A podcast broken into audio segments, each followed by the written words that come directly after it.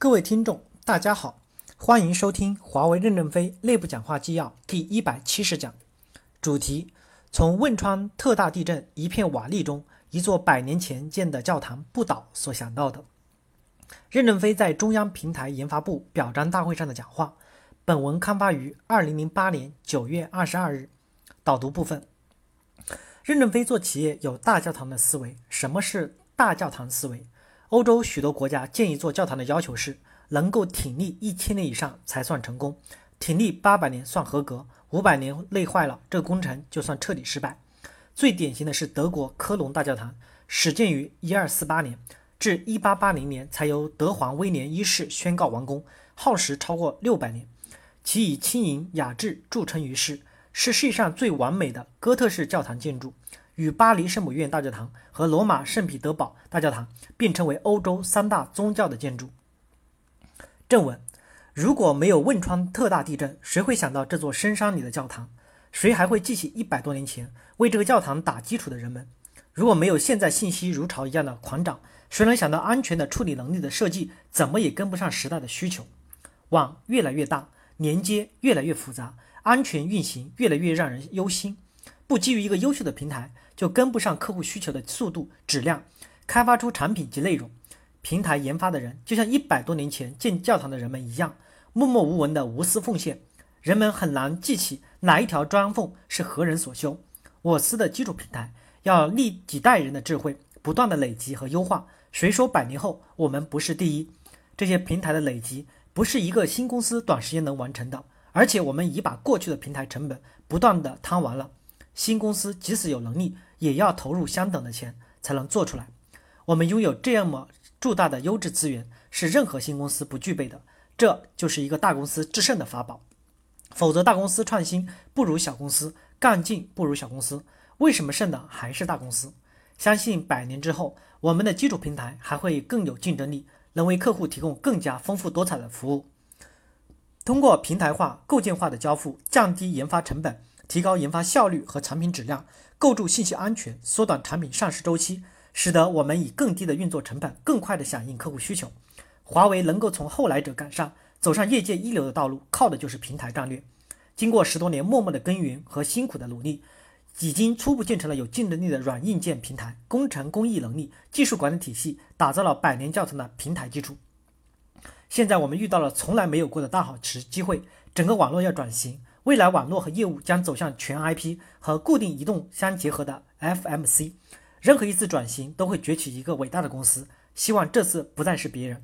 技术日益趋同，客户需求日益多样化，只有靠平台的支撑，才能更快速地满足新形势下的客户需求。产品间的竞争，从长期来看，归根结底在于基础平台的竞争。一个产品不能完全从零开始做起，要有丰富的平台 CBB 的支持，有强大的工程工艺能力和技术管理体系支撑，使得产品的成本、质量能在一个很好的平台体系上得以实施。华为公司要继续坚持平台战略，持久的大规模投入，要研究适应客户的各种需求，把握住客户的可靠性、节能环保、可服务性等各种关键要素，构筑华为公司在新时期的竞争优势。当然。这个平台不仅仅是研发，包括财务、供应链、交付这些建设平台的人长期默默无闻的奉献，成就了华为的伟大。为更好的满足客户需求，建设百年教堂平台必须坚持开放与创新。一个不开放的文化就不会努力的吸取别人的优点，是没有出路的。一个不开放的组织会成为一潭江水，也是没有出路的。我们在产品开发上要开放的吸收别人的好东西，要充分重用公司内部和外部的新进成果。在产品和解决方案的领域，要围绕客户需求持续的创新。任何新进的技术、产品和解决方案，只有转化为客户的商业成功，才能产生价值。在产品投资的决策上，我们坚持客户需求导向，优先于技术导向。要在深刻理解客户需求的前提下，对产品和解决方案进行持续的创新，我们的产品和解决方案才会有持续的竞争力。我们要进行创新，最大的可能是错误，而不是成功。如果不宽容错误，不宽容从泥坑中爬起来的人，那就不是真创新，因此要宽容失败，不怕失败，敢于探索，我们才有光辉的未来。在管理和流程上要坚决反对盲目创新，要在原有的基础上不断的改良和优化。我们要持续百年的不断改良，不要随意的改革，改来改去的。只有在历经数年的充分认证，才进行必要性的革命。坚持百年，我们不死就是胜利。在努力创造成果、打造百年教堂的同时，要坚持信息安全管理。一个人、一个家庭积累财富的过程是缓慢的。例如，一个家庭的富裕过程，人们要承受恋爱有可能不成功，成功了还要去抚养婴儿，还不能让孩子乱吃抗生素成为残疾儿。然后小学、中学，晚上忙到半夜还在辅导孩子，不明白为什么要学习，而给你平添烦恼。周末还要去学奥数、钢琴、小提琴、芭蕾。上大学还担心他们早恋，荒废了学业。苦口婆心劝说，还遭遇逆反心理的对抗。大学毕业后还要实习，还不如那一年才成熟，能为家里挣一点钱。从小到大，这一小这一下子就去了几十年，几十年中无数的沟沟坎坎，人生坎坷，想不到的一瞬间，不是人人都能成功的。那么期望又转向下一代或下一代的下一代。因此，财富的积累历尽了岁月与精心，但财富的毁灭却在一瞬间。例如，风华正茂时遭入危危及生命的车祸，一把大火将你所有的一切付之一炬；地震震坏了你没有买过保险的房屋。我们历几代人建立的平台，实际上软件代码和设计文档等组成的。如果遭遇拷贝，就是财富毁于一旦。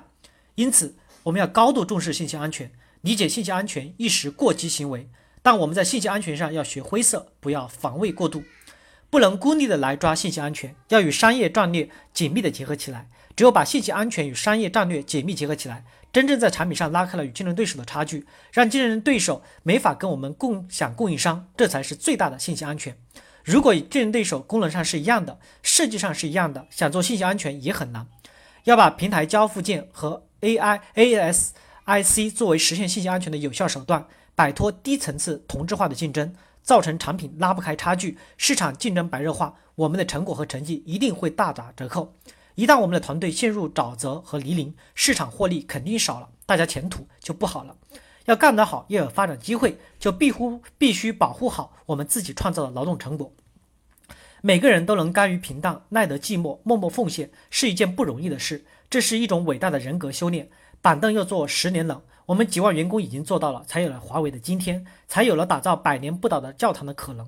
我们已经走了一条成功的平台道路，为什么不走下去？为什么不一代一代的走下去？越走会越顺利，越走会越省力，越走效率会越高，越走会使你和家人获得更多的物质与精神上的报酬。